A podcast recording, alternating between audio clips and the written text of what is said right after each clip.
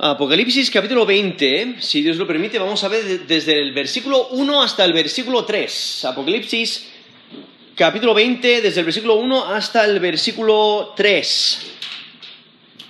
Satanás es impotente ante el control soberano de Dios. Regocíjate. Satanás es impotente ante el control soberano de Dios. Regocíjate. Aquí vemos en Apocalipsis capítulo 20 que ya ha, ha terminado esos juicios de la gran tribulación porque ha llegado el Mesías y ha derrotado a sus enemigos ahí en la batalla de Armagedón, que nos, nos cuenta ahí el Apocalipsis capítulo 19, donde vemos el retorno del Mesías cumpliendo su palabra. Y él retorna, él, él lanza a la bestia y al falso profeta al lago de fuego, destruye a todos los rebeldes, a todos esos ejércitos rebeldes. Y aquí en capítulo 20 le vemos como se deshace de Satanás durante un tiempo porque eh, manda a un ángel que le ate y que le arroje al abismo. Porque Dios tiene un propósito aún con Satanás. Porque después, después del milenio, Dios va a desatar a Satanás para un- una última rebelión. Y Satanás se va a esforzar una última vez para vencer, para reconquistar el mundo, para intentar gobernar, pero Dios se va a deshacer de él una vez por todas, se le va a lanzar al lago de fuego. Y justo después viene el juicio del gran trono blanco y donde todos los que no se han inscritos en el libro de la vida, todos los que han sido rebeldes e- y no se han arrepentido de sus pecados, no han clamado a Dios para salvación, son lanzados al lago de fuego. Y vemos cómo entramos en el estado eterno. ¿no? Ahí, ahí, eh, que nos describe el capítulo 21 y capítulo 22, ese, es- esa gloria futura que nos espera a aquellos que confiamos en Jesús como Señor y Salvador. Pero aquí en el capítulo 20 vemos que nos menciona un tiempo de, de mil años, lo cual se le conoce como el milenio, y aquí nos está describiendo un reino milenial de, del Mesías. Ahora, en el Antiguo Testamento, en- y hay muchos pasajes, pero solamente por considerar algunos, quiero leer algunos de, de los profetas, como en Isaías capítulo 2, del 2 al 4, nos habla de un reino terrenal del Mesías. O sea, el Mesías va a volver, va a retornar, y él va a establecer un reino justo, un reino perfecto sobre la tierra, un reino de paz.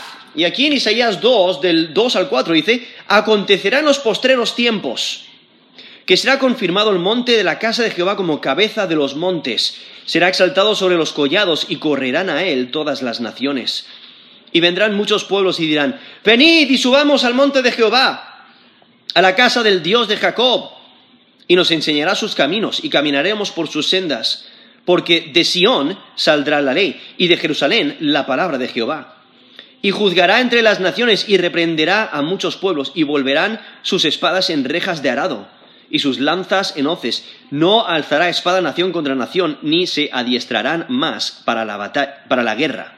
Eso es en Isaías 2, del 2 al 4, donde nos anuncia este reino terrenal del Mesías, que aún está en el futuro, un reinado de paz total, donde ya no habrá guerra.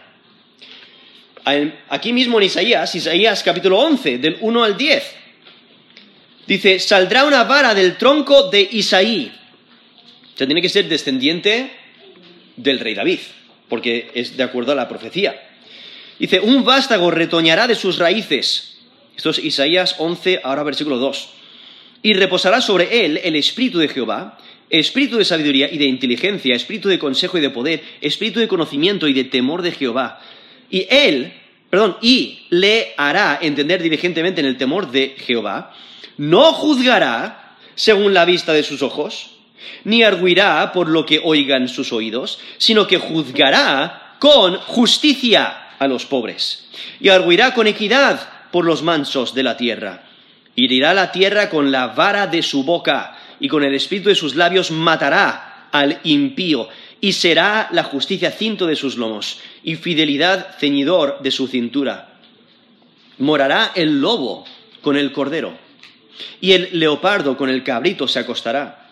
El becerro y el león y la bestia doméstica andarán juntos, y el niño los pastoreará. La vaca y la osa pacerán, sus crías se echarán juntas, y el león como el buey comerá paja, y el niño de pecho jugará sobre la cueva del aspid, del áspid, y el recién destetado extenderá su mano sobre la caverna de la víbora.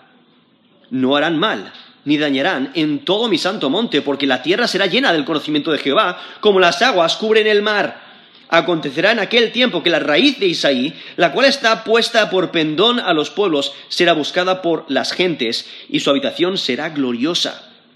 Eso es Isaías 11, del 1 al 10, describiendo este reino milenial, donde va a haber un cambio, la vida va a ser muy diferente a la que conocemos hoy en día. Incluso si habéis notado esas descripciones de animales feroces y dañinos, van a estar juntos eh, con, otros animales que normalmente serían sus presas, pero eh, las características de este reino van, a, ser muy diferentes. Va a ser eh, un reino perfecto, un reino de paz, un reino donde gobierna la justicia, porque el rey de reyes es quien se, sienta sobre el trono. El rey de reyes, quien es el Mesías, es quien gobierna con justicia total. ¿Os podéis imaginar un reino completamente justo? ¿Un reino de paz? un reino que refleja las características que nos enseña la escritura? Pues va a acontecer.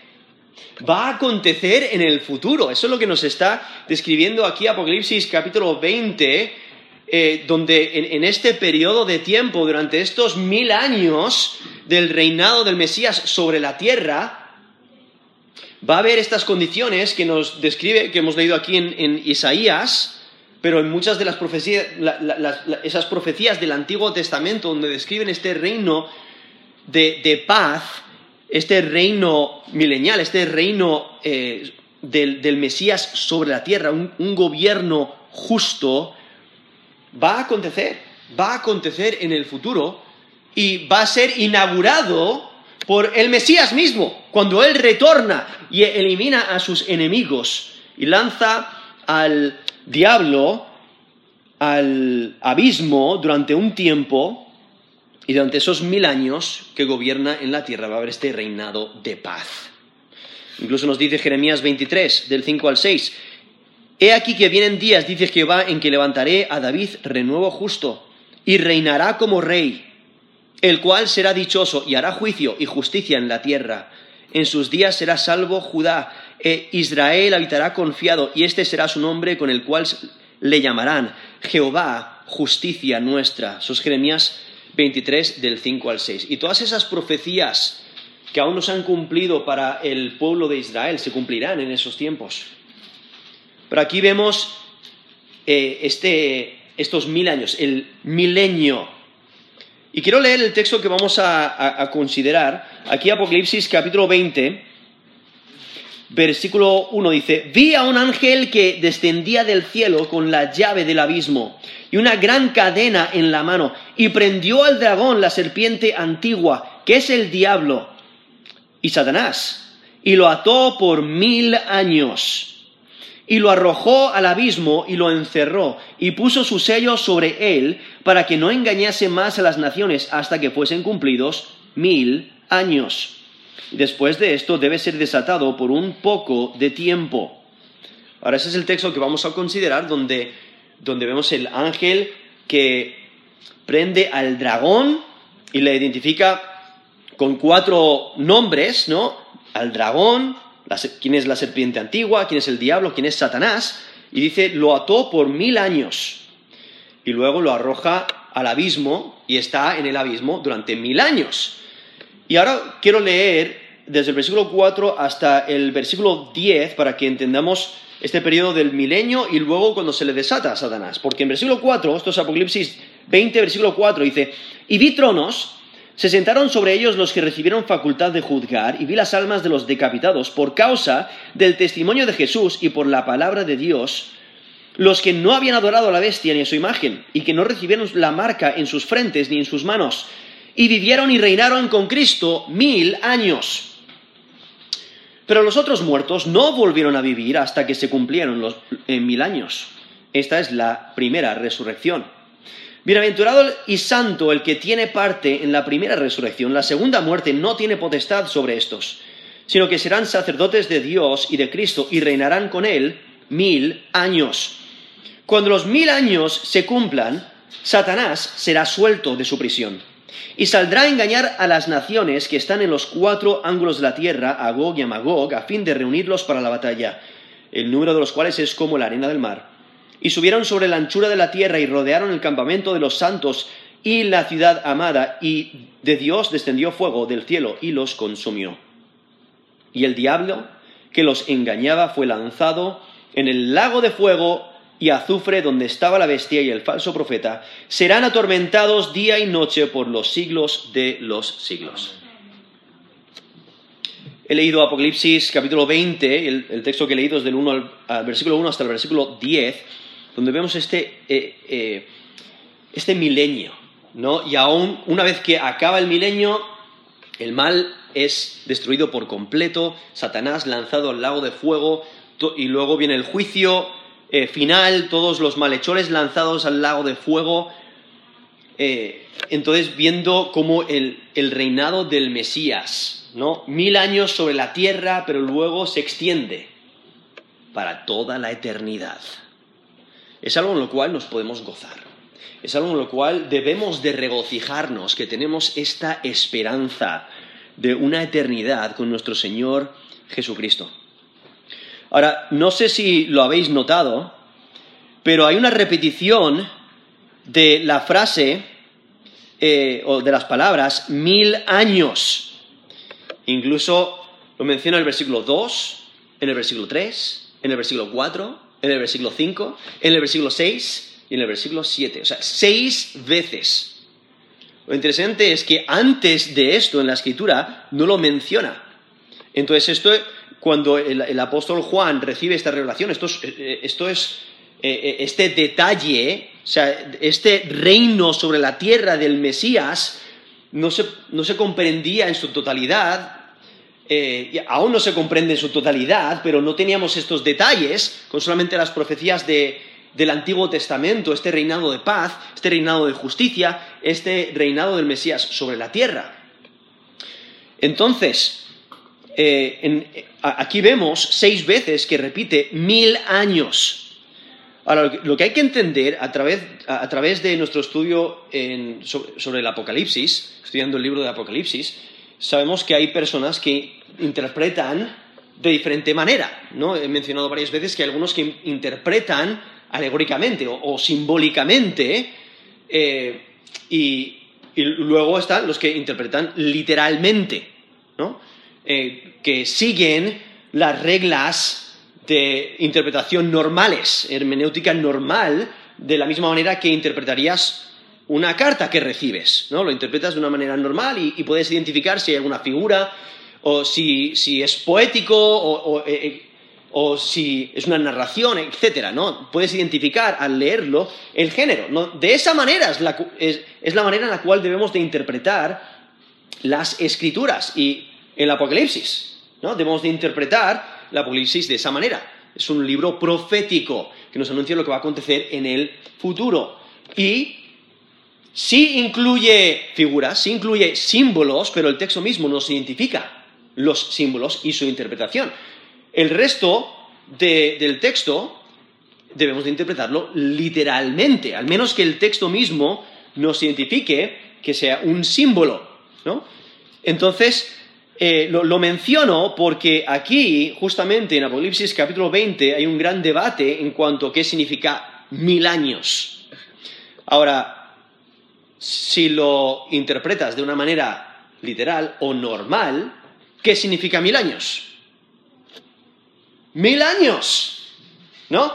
Pero el problema eh, es la, la, manera de interpretar, incluso todas las personas, aun los que rechazan la interpretación literal, ellos mismos dicen, si interpretas la escritura literalmente, la única conclusión es que sí habrá un reino milenial, ¿no? Y que va a ser cronológicamente. El problema es que no todos aceptan eso, sino que intentan interpretar de una manera simbólica. Ahora, eh, no quiero tomar demasiado tiempo en esto, pero quiero resumir tres interpretaciones principales del milenio, para que lo entendáis quizás cuando escuchéis alguna predicación en el futuro o quizás cuando leáis un libro y, veáis cómo se interpreta un, texto de la escritura o qué es lo que menciona para que por lo menos tengáis una perspectiva, ¿vale? Y realmente la clave es cómo se interpreta, ¿no? Que si, se interpreta de una manera literal, siguiendo las normas normales de la hermenéutica, de la interpretación de textos, o si se toma de una manera simbólica, ¿no? Eh, entonces, es, tenemos tres puntos de vista. Algunos que eh, y el nombre que toman es amileniarismo, que significa que no hay un reino milenial. ¿Por qué? Porque identifican este texto de una manera simbólica y, como interpretan simbólicamente, no hay un reino. Aquí el Apocalipsis 20 describe la era presente de la iglesia. Entonces, Cristo no reinará sobre la tierra, sino que cuando Cristo vuelva, inmediatamente empieza el juicio final y sigue el estado eterno, que es después de la segunda venida de Cristo, ¿no? Inmediatamente entramos en ese periodo, es todo el mismo evento, ¿no? Y porque ellos dicen que, la escritura sí enseña un reino eterno, lo cual es cierto, entonces por ello eh, eliminan esta idea de un, reino milenial. Y ellos no siguen, para poder defender ese punto, no pueden seguir una secuencia cronológica del libro, sino que tienen que ajustarlo a su manera de ver las cosas. ¿Vale? Entonces, eso es amileniarismo. ¿Vale? Luego tenemos postmileniarismo. Y ellos, lo que, lo que ellos creen, sí creen en un reino milenial, real, pero que precede la segunda venida de Cristo. Entonces, viene antes de la venida de Cristo. Obviamente, cuando lees la escritura te das cuenta de que ellos también tienen que interpretar cosas simbólicamente y tienen que ajustar el texto a su modo de ver, ¿no? Eh, entonces, eh, para ellos el texto no es una secuencia cronológica. Ellos piensan que si hay un milenio, pero Cristo no está presente en forma física, sino que Él está presente por medio de los creyentes. Esta, clase de interpretación es, muy optimista porque lo que ellos piensan es que el milenio es el resultado de la evangelización del mundo por la iglesia. Entonces, la iglesia es la que avanza el milenio y es un progreso gradual. Entonces, la predicación del evangelio tendrá éxito y llegará el día cuando todo el mundo se convertirá a Cristo. Y cuando el Evangelio tenga efecto total y todas las personas de todo el mundo crean en Jesús como Señor y Salvador, entonces Cristo retornará. Entonces, eh, el milenio, eh, a, su parecer, es una realidad presente. Ellos piensan que Satanás está atado ahora y luego en el futuro, durante un corto tiempo, será desatado antes de ser sometido.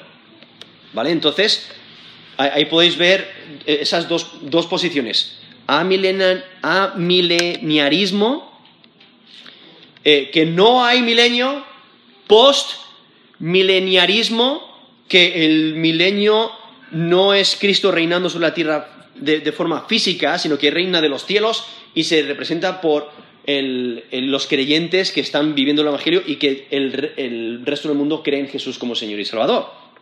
¿Vale?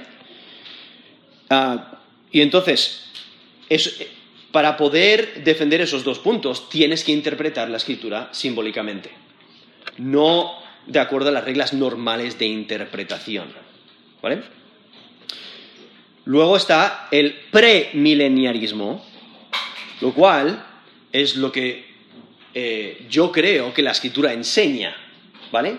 Cuando interpretas la escritura literalmente, de acuerdo a las reglas normales de interpretación, entonces llegarás a esa conclusión de que Cristo retorna, él eh, entonces se interpreta de manera literal, Cristo retorna y Él inaugura el reino milenial.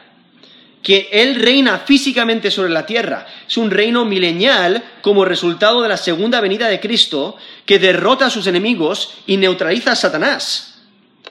Entonces, el mundo, por, causa de la, de la gran tribulación, va a estar en su peor situación justo antes de la venida de Cristo. Lo cual contrasta grandemente con, la tribulación, ¿no? El, tribulación, el, o sea, el, peor momento, pero el milenio va a contrastar grandemente porque va a ser el mejor, ¿no? el mejor reino sobre la tierra. Y las condiciones de vida durante el milenio serán diferentes a las que conocemos hoy en día. El texto realmente es una secuencia cronológica. Hay que leer el texto, hay que interpretar el texto como lo harías a cualquier otro libro o cualquier cualquier otro texto. Lo cual, el premileniarismo es la interpretación más temprana de la Iglesia. Incluso eh, la, la mayoría de los padres apostólicos creían en que Cristo retornaría y que inauguraría el reino milenial, de acuerdo a lo que nos dicen las escrituras. ¿Vale? Entonces, quiero que entendamos eso para que podamos eh, entender de, lo que estamos hablando. Estamos hablando de un periodo literal de mil años, donde Cristo va a reinar literalmente sobre el trono de David durante mil años. ¿Por qué digo mil años? Porque las otras dos maneras de interpretarlo piensan que es algo simbólico que significa un largo tiempo, nada más, no es mil años. Entonces, Cristo va a reinar sobre la tierra mil años. O sea, su reino va a ser un reino perfecto. Se van a cumplir todas las profecías del Antiguo Testamento. Y Dios va a hacer algo especial con el pueblo de Israel durante ese tiempo. Entonces podemos confiar en que Dios va a cumplir sus promesas. Y eh, viendo cómo Dios destruye a sus enemigos. Y aquí desde el versículo 1 al versículo 3 vemos que Satanás no puede hacer absolutamente nada. Porque él no tiene poder en comparación con Dios. Él no va a lograr sus planes malévolos. Y por ello estos primeros 10 versículos de Apocalipsis 20 funcionan principalmente como dos partes de la ruina de Satanás sea, primero es prendido durante un, durante un periodo de tiempo, del versículo 1 al 3, y luego es lanzado al lago de fuego después de su último intento de recuperar su poder. Y por ello el capítulo termina con el juicio de los incrédulos y su confinamiento al lago de fuego, que lo vemos ahí desde el versículo 11 hasta el versículo 15. Hay que entender, a este punto Dios ha ejecutado a, a todos los rebeldes que sobrevivieron la tribulación esa gran batalla de Armagedón que nos ha descrito ahí la última parte del capítulo 19. La bestia y el falso profeta, la bestia es el anticristo, y el falso profeta han sido lanzados al lago de fuego. Entonces, todos, todos estos personajes ya no están en la escena. Y por ello el enfoque se vuelve a Satanás, que, el cual los ha equipado en su rebelión, en su motivación, en su poder, pero Dios ahora le lanza al abismo durante mil años. Eh, eh, eh, realmente al establecer el reino ese es el primer asunto a tratar, ¿no? Hay que encarcelar al jefe rebelde y el traslado de Satanás al abismo drásticamente cambiará el mundo, porque Cristo reinará sobre la tierra sin oposición sobrenatural. Por ello es, necesario que veamos estos eventos de manera cronológica. Algunos piensan que hay una, eh, lo, que se describe como eh, recapitulación o es un recuerdo de cuando Satanás fue lanzado a la tierra, que nos describe ahí en capítulo 12, versículo 9. Pero el, el, problema es que cuando él es lanzado a la tierra, él continúa engañando, él continúa persiguiendo, él continúa con sus planes malévolos. Pero aquí le vemos lanzado al abismo donde ya no tiene esa capacidad. Y por ello este texto cuenta que Satanás es quitado de la tierra y arrojado al abismo donde no puede continuar sus actividades malévolas. Y su confinamiento al abismo requiere una, una cesación total de sus actividades sobre la tierra.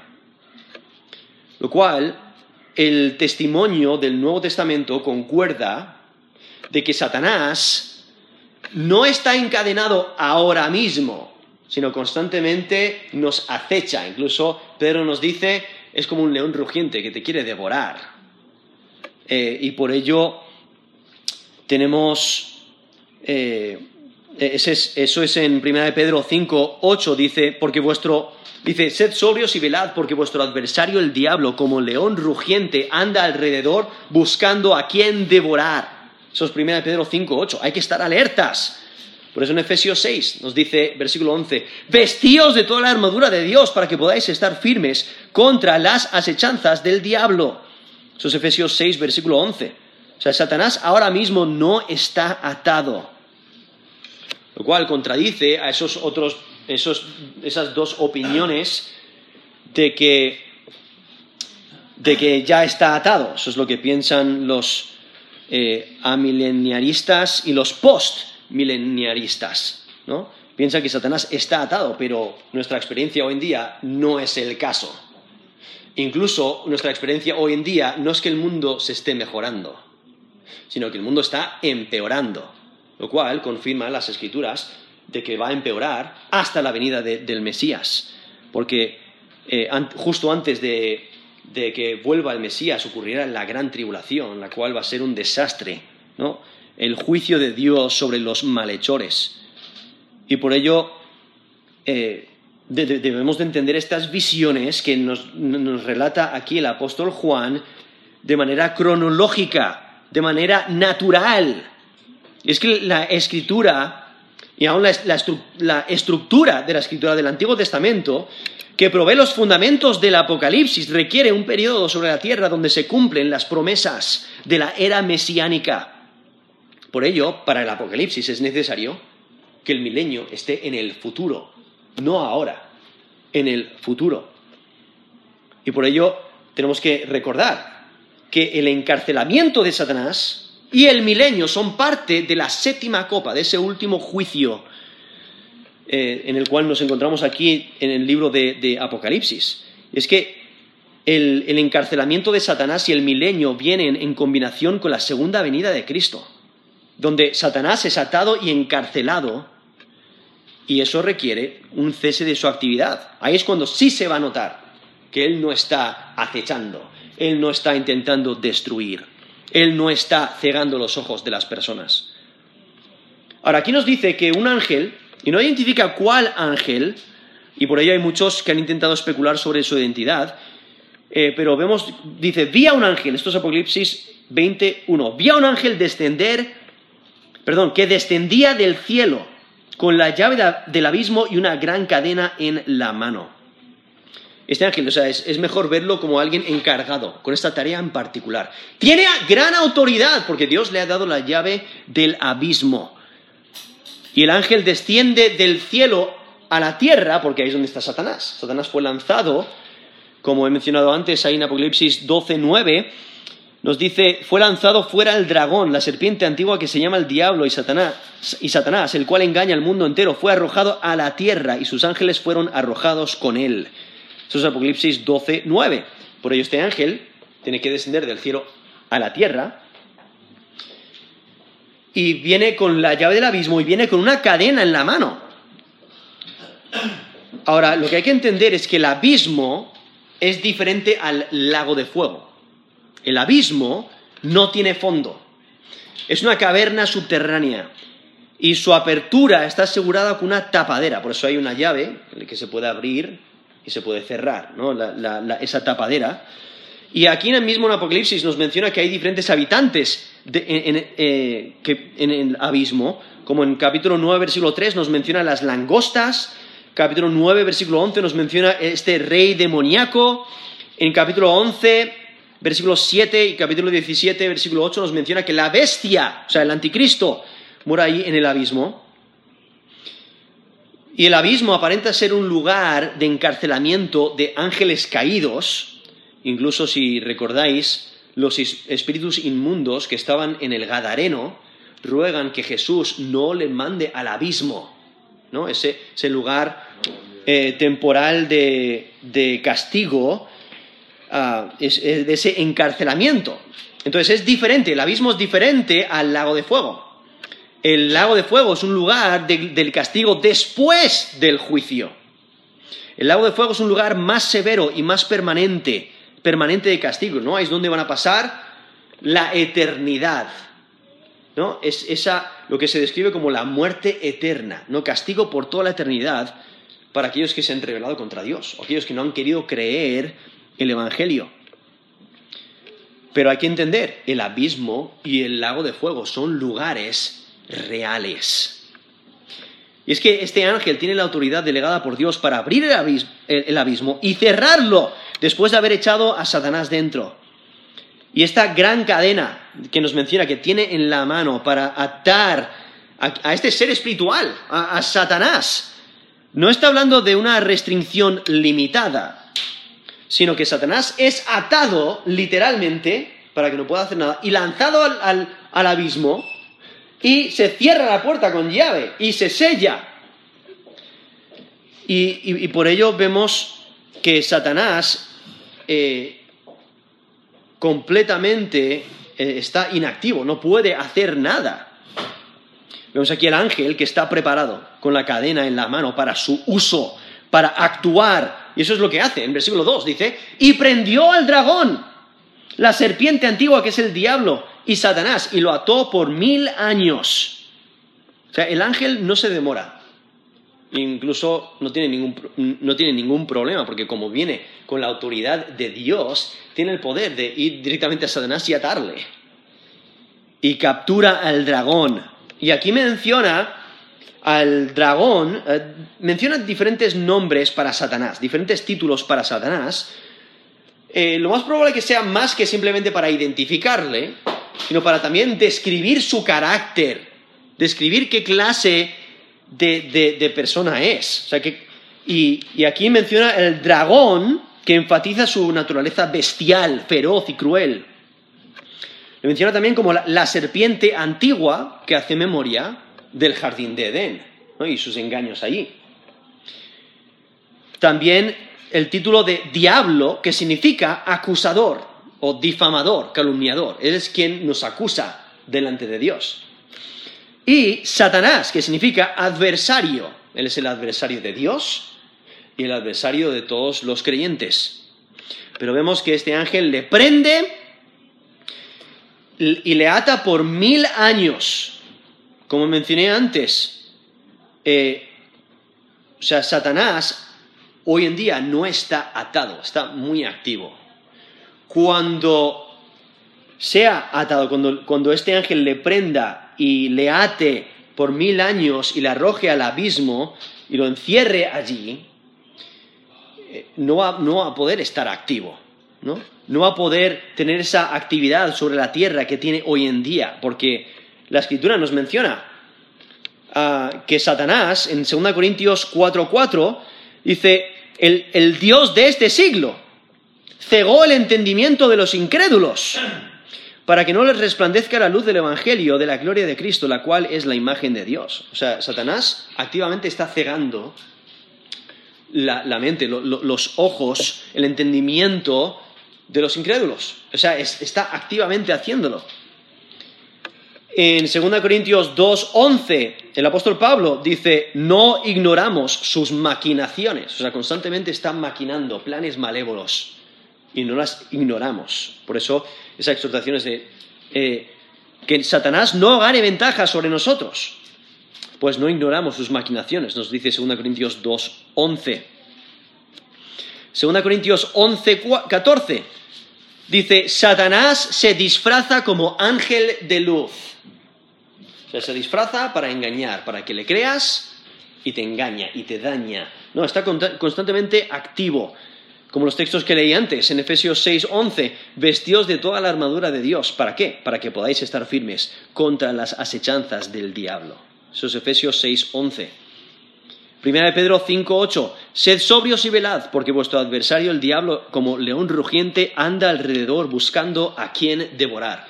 Eso es 1 Pedro 5, 8. O sea, Satanás está muy activo hoy en día. Entonces, no está atado. Pero sí lo estará en un futuro. En el futuro reino milenial del Mesías. Y aquí está resaltando este milenio, estos mil años, eh, mostrando su gran importancia. Por eso repite, lo repite seis veces, ¿no? desde el versículo 1 hasta el versículo 7. Lo repite seis veces, mostrando su gran importancia. Y como mencioné antes, hay que interpretarlo literalmente. Porque si no, si interpretas simbólicamente, abres la puerta a toda clase de interpretación. Y por ello, algunos dicen, no se puede conocer el significado de mil años. O automáticamente intentan eh, quitarle el significado, es decir, no se puede entender, no se puede conocer su significado. Otros dicen que mil años es, simbólico de un tiempo largo e indefinido. Y, intentan defenderlo diciendo que los números en, el libro de Apocalipsis son simbólicos. Pero eso no lo pueden probar. Incluso cuando haces un estudio de los números en el libro de Apocalipsis, te das cuenta de que se describen literalmente.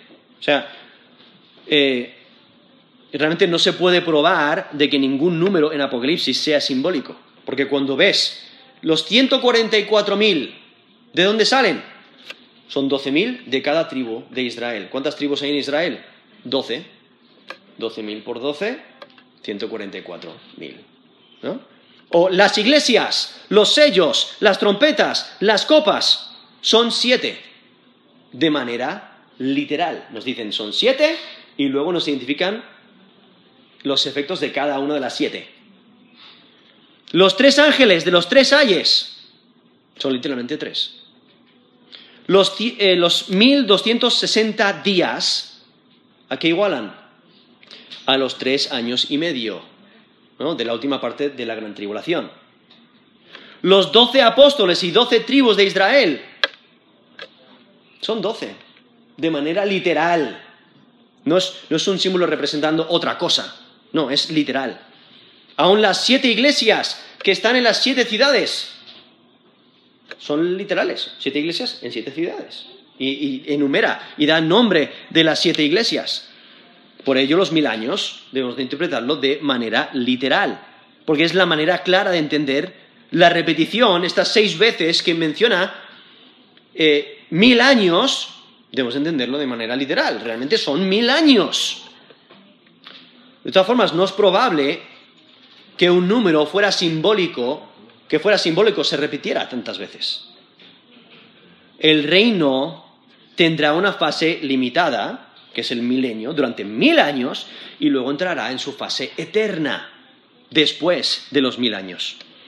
El reino tendrá las condiciones ideales que describe el Antiguo Testamento, simplemente aquí el apóstol Juan no tiene necesidad de describir eso porque ya se, describió ahí en, ah, en el Antiguo Testamento. Y entonces vemos aquí que ata a Satanás por mil años. Versículo 3, Apocalipsis 23. Y lo arrojó al abismo y lo encerró y puso su sello sobre él, para que no engañase más a las naciones hasta que fuesen cumplidos mil años. Y después de esto debe ser desatado por un poco de tiempo. O sea, después de prender y atar a Satanás, el ángel lo encierra en el abismo. Entonces el dragón está atado, está encarcelado, está en el abismo y no tiene, ahora ya no tiene acceso a la tierra, ya no, ya no puede continuar con sus actividades malévolas. Eh, ¿Por qué el ángel le prende, le arroja al abismo, cierra la puerta con, con esa llave que tiene y sella? Está impidiendo su escape, está asegurando su encarcelamiento, está garantizando que Satanás no tenga oportunidad para engañar a las naciones durante mil años. Por eso nos dice el propósito, a la mitad del versículo 3, para que no engañase más a las naciones. Ese es el propósito. Antes de su encarcelamiento, ese era su propósito. Eso es lo que hacía constantemente. Lo vemos hoy en día, incluso eh, lo sentimos, ¿no? Sentimos esos ataques espirituales, porque Satanás está activo, está dedicado a engañar, pero llegará el día cuando estará atado y no va a poder engañar más a las naciones. Luego, después del milenio, reanudará sus engaños una vez que sea eh, liberado, como nos dice el versículo 8, y saldrá a engañar a las naciones que están en los cuatro ángulos de la tierra. ¿Por qué sale a engañar? Porque Dios se lo permite, Dios le suelta. Y porque Dios tiene un propósito para ello. Pero durante los mil años las naciones sobre la tierra serán sujetos tranquilos, dispuestos del rey guerrero, del Mesías. Pero cuando Satanás salga del abismo serán engañados a rebelarse contra Dios. Ahora, hay una, pregunta que, que surge, porque aquí menciona aquí en el capítulo 20 menciona naciones que luego se rebelan contra Dios. Cuando acabamos de considerar eh, anteriormente el capítulo 19, donde todos los rebeldes han sido destruidos en la batalla de Armagedón. Entonces, ¿de dónde salen estos rebeldes? Y por ello hay algunos que intentan interpretarlo de diferentes maneras. Algunos piensan que en la batalla de Armagedón, de ahí en Apocalipsis 19, del 19 al 21, Solo la bestia y sus ejércitos demoníacos fueron vencidos durante la batalla de Armagedón, es lo que piensan. Pero hay que recordar, el versículo 18 del capítulo 19, de la manera que lo describe, menciona también a hombres que son partes del ejército. Porque nos menciona ah, en esa invitación a las aves a comer de las carnes, dice, de reyes, de capitanes, de carnes de fuertes, carnes de caballos y de sus jinetes, carnes de todos, libres y esclavos, pequeños y grandes. Se identifica a personas, no solamente a, eh, ejércitos demoníacos. Algunos dicen que no todos los hombres se juntaron con la bestia en el conflicto de Armagedón, dejando a algunos que se unirán luego en la última batalla. Pero entonces pone en cuestión el alcance del imperio de la bestia, que se rebeló y fue vencido por Cristo porque vemos, como por ejemplo en Apocalipsis 13.3, dice, se maravilló toda la tierra en pos de la bestia. Esto es Apocalipsis 13.3. Entonces, no solamente un grupito de naciones, no, toda la tierra está siguiendo a la bestia. Y cuando la bestia le dice, vamos a la guerra, todos se reúnen a la guerra. No es solamente un grupito. O incluso nos menciona Apocalipsis 13.7, se le permitió hacer guerra contra los santos y vencerlos. También se le dio autoridad sobre toda tribu, pueblo, lengua y nación. O sea, la bestia, el anticristo, tiene autoridad sobre toda tribu, pueblo, lengua y nación. No hay una nación que está separada, que luego se revela, sino que son parte del reino de la bestia y le siguen a, la batalla de Magedón y son destruidos. Algunos piensan que quizás los únicos que murieron durante Armagedón fueron los hombres de guerra. No, los demás no murieron, pero como leí ahí en versículo 18 del capítulo 19, menciona de manera general, de manera eh, bastante eh, exhaustiva, todas estas categorías de personas, cuando identifica, sí, personas militares, cuando dice reyes y capitanes, carnes de fuertes, de eh, carnes de caballos, de sus jinetes, pero luego dice carnes de todos, libres y esclavos, pequeños y grandes, identificando que todos los rebeldes. Algunos intentan decir que estas naciones, eh, esta, batalla de Armagedón, solo impactó el pueblo político sin afectar a las naciones. Pero entonces no están considerando el texto ni la terminología militar. Entonces, lo más probable es aquellos que entran al milenio. ¿Quiénes son? Los fieles, los leales. O sea, eh, la, la batalla de Armagedón resultó en la muerte de todos los que no fueron leales al Mesías. Entonces, los redimidos, que aún no han sido glorificados, sobreviven la batalla y entran al milenio. ¿Vale? Eh, hay algunos eh, de, las tribus de Israel que son protegidos por Dios y no sufren bajo el poder de, Satanás ni de la bestia y no mueren en esta batalla de, Armagedón porque son personas que creen en Jesús como Señor y Salvador. Son personas que son fieles a Dios. Entonces, estos mortales que entran al milenio sin, tener un cuerpo glorificado, eh, porque aún sus cuerpos no han sido transformados, ellos se pueden reproducir durante el milenio. Entonces, los hijos de ellos deciden no creer en el Mesías. No quieren creer en Jesús para salvación. Y esos son los incrédulos que se unirán al ejército rebelde de Satanás. O sea, los hijos de los creyentes que superarán el número de sus padres. Porque hay que recordar que las condiciones de vida van a mejorar drásticamente durante el tiempo del milenio. Durante el milenio, la muerte será la excepción. Porque tenemos texto como Isaías 65, 20. Dice, no habrá más allí niño que muera en pocos días ni viejo que sus días no cumpla, porque el niño morirá de cien años, y el pecador de cien años será maldito. O sea, los que mueren de cien años se les considera como los niños, porque habrá cambiado el, mundo de, esa manera tan drástica bajo el reinado del Mesías.